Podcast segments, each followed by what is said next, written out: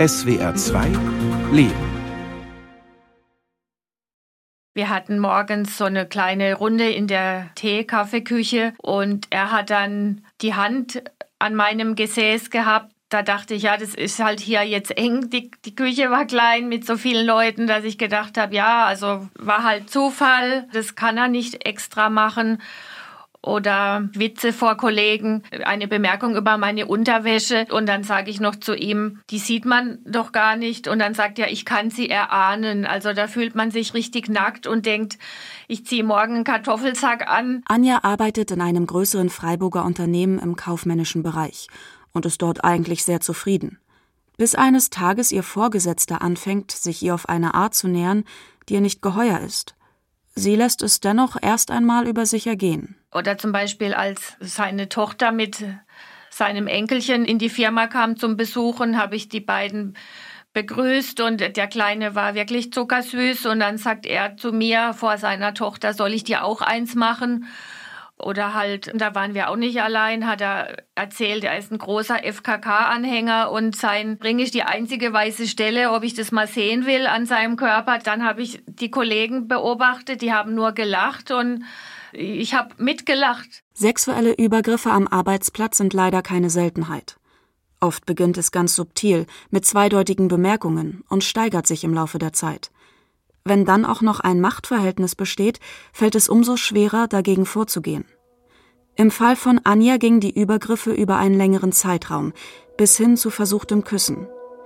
Anjas erste innere Reaktion war eine ganz typische für solche Szenarien. Verharmlosung der Taten, sich selbst nicht trauen oder gar die Schuld für das Geschehene bei sich suchen. Dann dachte ich immer, ich bild mir das ein und dachte so, wie kannst du diesem Menschen das unterstellen? Das war für mich ganz schlimm, dass ich mir nicht getraut habe. Und da waren schon x Alarmglocken. Aber durch das, dass das auch so oft mit Kollegen war und die dann auch nicht reagiert haben, ihn nicht zurechtgewiesen haben, es waren oft Männer, dann dachte ich, oh gut, es sind halt Männerwitze, sollen die machen. Und dann, dass ich dachte, oh Gott, das ist jetzt mir passiert. Und ich war dann so so locker im Umgang und habe ja auch als über seine Witze gelacht, dass ich gedacht habe, ich habe ihn dann ermutigt, so weiterzumachen. Dazu kommt die Angst vor Unglaubwürdigkeit gegenüber Dritten, falls sie sich doch beschwert. Ich dachte, aufgrund seiner hohen Stellung, dass es mir einfach keiner glaubt, egal wer, dass die denken, ich lüge und habe mir das ausgedacht. Es war Ohnmacht, es war Angst, sehr viel Angst, es war Wut, es war Hilflosigkeit, Angst da wieder hinzugehen, Angst, was wird, wirklich Angst vor allem. Also ich hatte Panikattacken, wenn ich da morgens hinfahren musste und habe schon geweint im Auto. Ich habe mich total hilflos und ausgeliefert gefühlt. Es war schlimm. Laut einer Studie der Antidiskriminierungsstelle des Bundes haben zwischen 2015 und 2019 13 Prozent aller Arbeitnehmerinnen sexuelle Übergriffe am Arbeitsplatz erlebt. Am häufigsten in Form von verbalen Übergriffen, gefolgt von unerwünschten Blicken und Gesten, und bei immerhin einem Viertel der Befragten kam es auch zu körperlichen Annäherungen.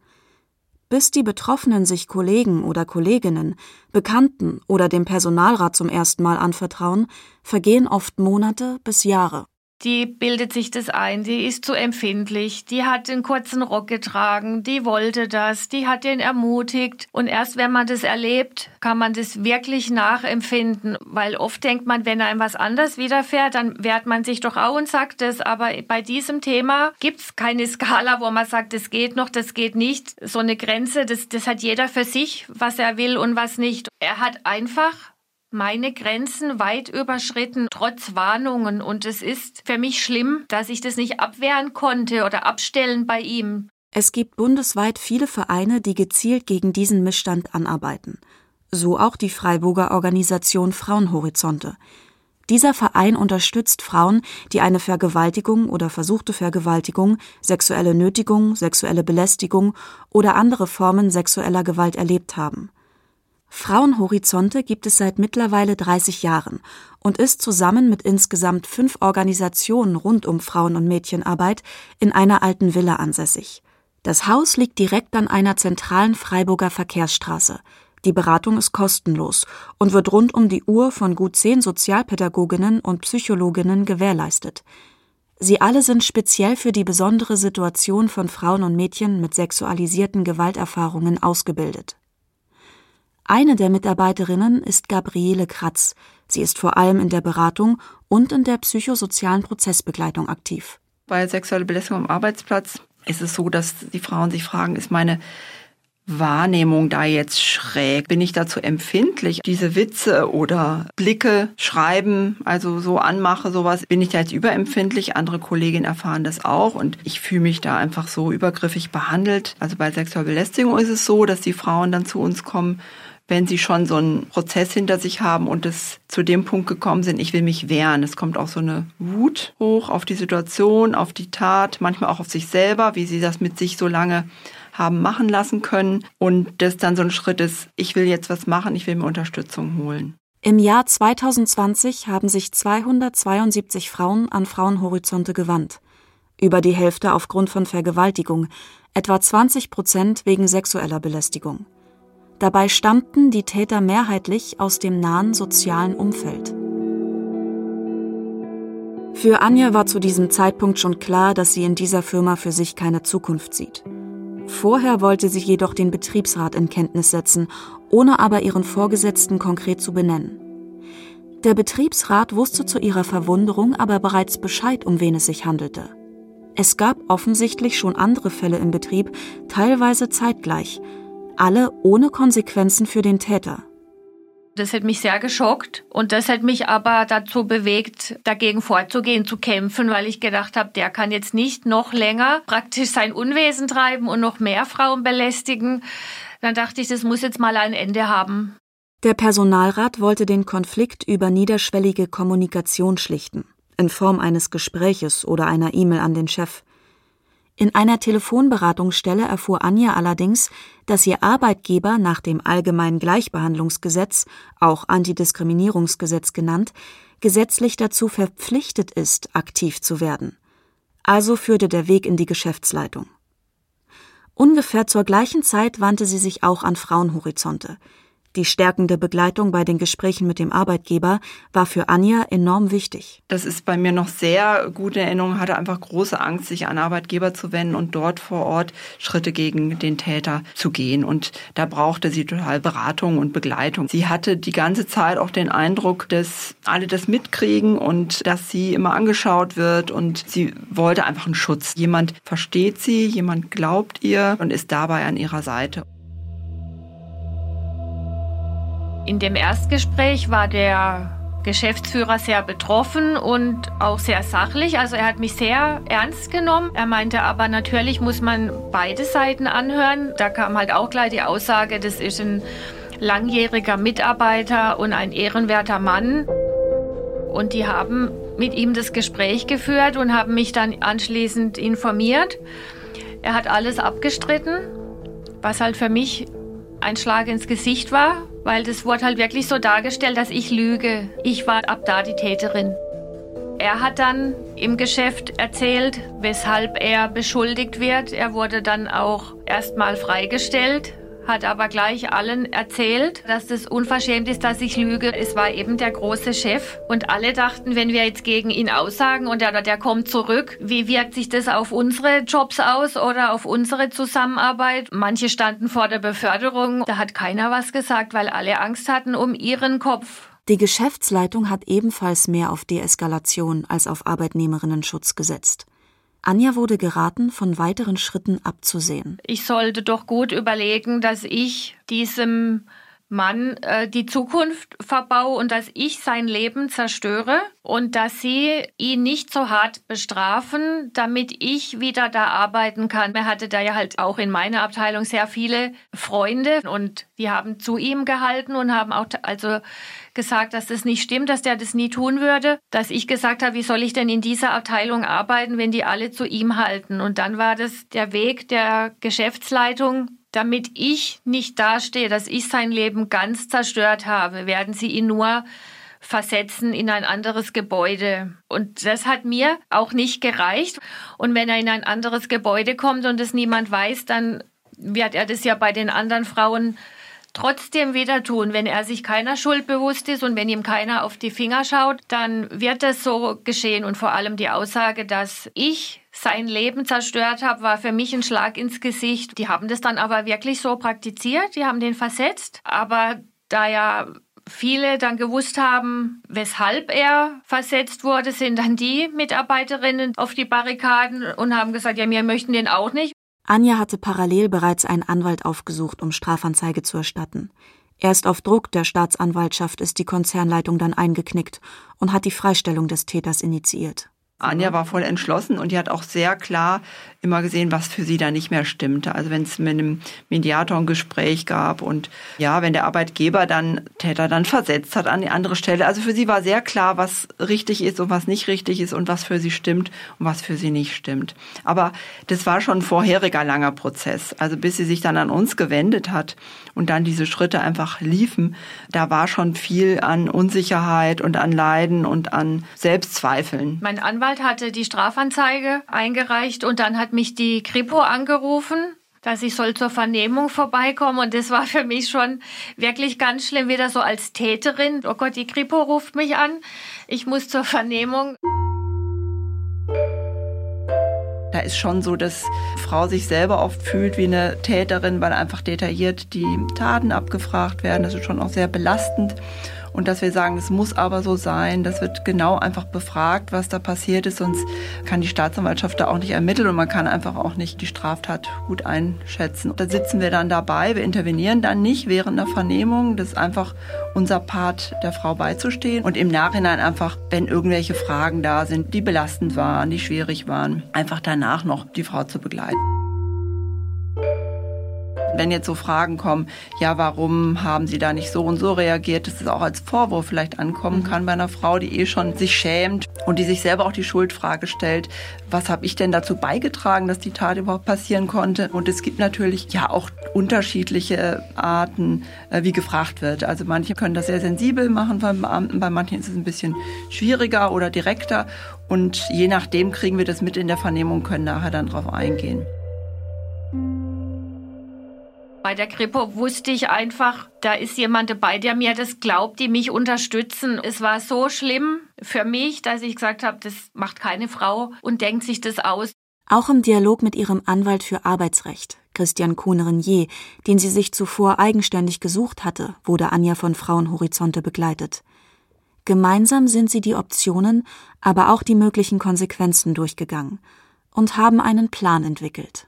Ich habe mir das erstmal alles angehört. Man ist ja nicht nur Anwalt und nicht nur Rechtsberater, sondern man ist auch Vertrauensperson und erstmal auch jemand, der einfach zuhört, ja, der einfach irgendwie mal da ist, damit man sein Problem schildern kann. Ich habe der Anja dann erläutert, was es für Möglichkeiten gibt, wie, wie man vorgehen kann. Ich habe sie auch auf die Konsequenzen hingewiesen, habe sie auf die Probleme hingewiesen, die, im Job entstehen können, wenn man gewisse Dinge anstößt. Natürlich, wenn man den Arbeitgeber auch kontaktiert, häufig das so endet, dass das Arbeitsverhältnis endet. Aber wir haben da ganz offen über alle Varianten gesprochen, habe dann gesagt, so jetzt erstmal setzen lassen, überschlafen, überlegen, wie geht's weiter. Und sie musste für sich überlegen, was für sie der beste Weg ist und was ihr gut tut. Die Kriminalpolizei hatte zwischenzeitlich ermittelt.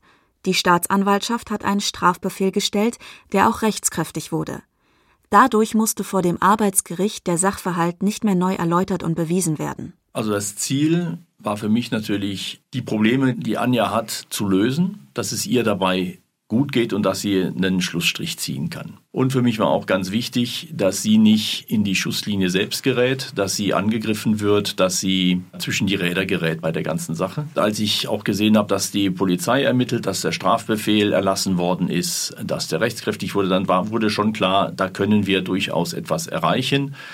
Und ich habe vorsichtig optimistisch sie dann auch darauf vorbereitet, gesagt, wir gehen davon aus, dass wir ein Schmerzensgeld erzielen können im unteren vierstelligen Bereich. Und ich habe, was den Schadenssatz anbelangt, also den Ersatz von Schäden, die sie erlitten hat, insbesondere Behandlungskosten, da habe ich sie auch deutlich gemacht, da kriegen wir auf jeden Fall einen Teil wieder. Also muss ich vorstellen, dass eine Frau im Zeugenstand vor den Richtern zwischen Staatsanwaltschaft, ihrer Anwältin und äh, Verteidiger und Täter sitzt und ich sitze praktisch zwischen der Zeugin, also unserer Klientin, und dem Täter und versuche da so ein ist wirklich so ein Puffer, sie vor den Blicken zu schützen und auch sie davor zu schützen, dahin zu schauen, weil das für Frauen der Horror ist, vor einer Verhandlung dem Täter wieder unter die Augen zu kommen. Ich saß an der Seite der Klientin und auf der anderen Seite saß der Anwalt, also sie war wirklich gut geschützt von denen, die ihr Gutes wollen. Vorne saß die Arbeitsrichterin, auf der rechten Seite saß dann der Belästiger und sein Anwalt und dann war noch ein Vertreter von der ähm, Firma dabei. Während so einer Gerichtsverhandlung sage ich überhaupt nichts, darf ich auch nicht. Also da darf ich weder kommentieren noch irgendwie mit ihr flüstern, sondern da sitze ich einfach nur an ihrer Seite. Sie hat das eigentlich alles alleine gemacht und sie wusste ja, ja, dass ich einfach für sie parteiisch da bin und dass ich sie auch in der ganzen Zeit begleitet habe und das hat ihr total geholfen. Da war ich sehr froh, dass auch wirklich die Frau Kratz an meiner Seite war, dass ich gewusst habe, ich habe den Anwalt, ich habe die Frau Kratz die sind bei mir, mir kann nichts passieren. Die unterstützen mich. Ich hatte sehr große Angst vor dem Termin. Es war auch schlimm, wie der gegnerische Anwalt von dem Beschuldigten im Prozess mit dem Thema umging und meinte so in den Raum, es ist ja keine Vergewaltigung passiert, also praktisch, was ich denn habe. Das war sehr schlimm für mich. Man wird da dargestellt, erstens, man bildet sich ein oder es war ja auch nicht schlimm. Beim Arbeitgeber Bezüglich der Fürsorgepflichtverletzung wurde argumentiert, wir haben keine Kenntnis davon, da war nichts. Es gab keine früheren Vorfälle. Wir hatten dann allerdings sehr viele Zeugen, auch aus dem früheren Bereich, die in der Abteilung des Täters tätig waren. Dieses Argument konnte man nicht aufrechterhalten. Insbesondere eine Zeugin und Kollegin von Anja hat sie von Anfang an unterstützt. Sie hat sehr viel recherchiert, selbst ermittelt und sogar weitere Zeugen und Zeuginnen für eine Aussage gewinnen können.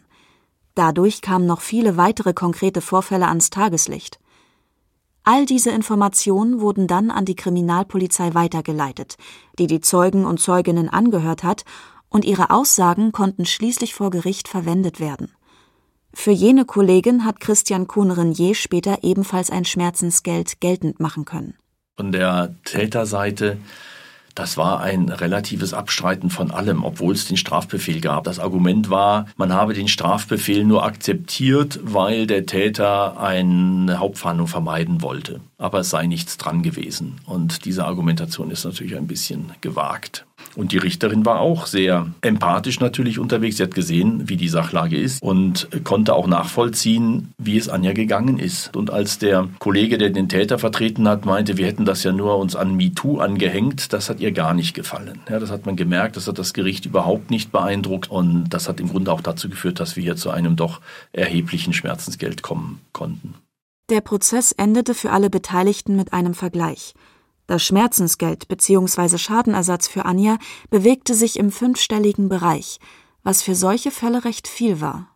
Mein Anwalt hat mir klargemacht, dass wenn wir den angebotenen Vergleich nicht annehmen, dann kommt es zu einem Prozess, der für mich noch schlimmer und schmerzhafter wird mit ganz vielen Zeugen, noch mit viel schmutziger Wäsche, mit vielen Lügen. Und eigentlich wäre es mir danach gewesen, dass er noch, keine Ahnung, härter bestraft oder dass es wirklich öffentlich wird, der Prozess.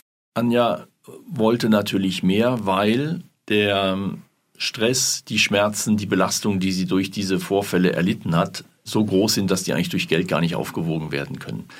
Das ist immer die Krux am Schmerzensgeld. Es kann nicht ein voller Ausgleich sein. Jeder würde gerne aufs Schmerzensgeld verzichten, wenn er den früheren Zustand wieder hätte. Sie können nie genug kriegen, um ihre körperliche Integrität zurückzuerlangen. Auch wenn sich die Gesetzeslage zugunsten der Betroffenen geändert hat, zuletzt durch die Verschärfung des Paragraphen 177, wonach ein Nein juristisch bindend ist und jedes darüber hinwegsetzen strafrechtlich verfolgt werden kann. Sexuelle Gewalt bleibt omnipräsent und ist ein gesamtgesellschaftliches Problem verachtende Sprüche oder Diskriminierung von Frauen in verschiedenen Bereichen, dass das einfach noch dazugehört. Und solange das so ist, also das ist auch so ein Spruch am Arbeitsplatz und die Kollegen lachen und eine Frau steht alleine da, solange sowas noch gesellschaftsfähig ist, ist das einfach ein gesamtgesellschaftliches Problem natürlich. Und das fängt einfach bei verbalen Übergriffen an. Was die Frauen oft, wenn sie zu uns kommen, sagen, dass sie doch an der Tat irgendwie eine Verantwortung haben. Das spiegelt schon auch sowas in der Gesellschaft noch so ein Bild wieder, dass man einfach sagt, also wenn eine junge Frau nachts, wenn ihr was passiert, dass dann schon noch so das Denken ist, naja, warum läuft die da auch nachts rum? Das heißt ja im Klartext, also dass immer noch die Frau auch eine Verantwortung hat an dem, was passiert. Solange so ein Denken da ist, ist auch sexualisierte Gewalt gegen Frauen einfach ein gesamtgesellschaftliches Thema. Christian Kuhn-Renier ist eher optimistisch, gesamtgesellschaftlich, aber vor allem was den Umgang mit dem Thema sexualisierter Gewalt am Arbeitsplatz angeht.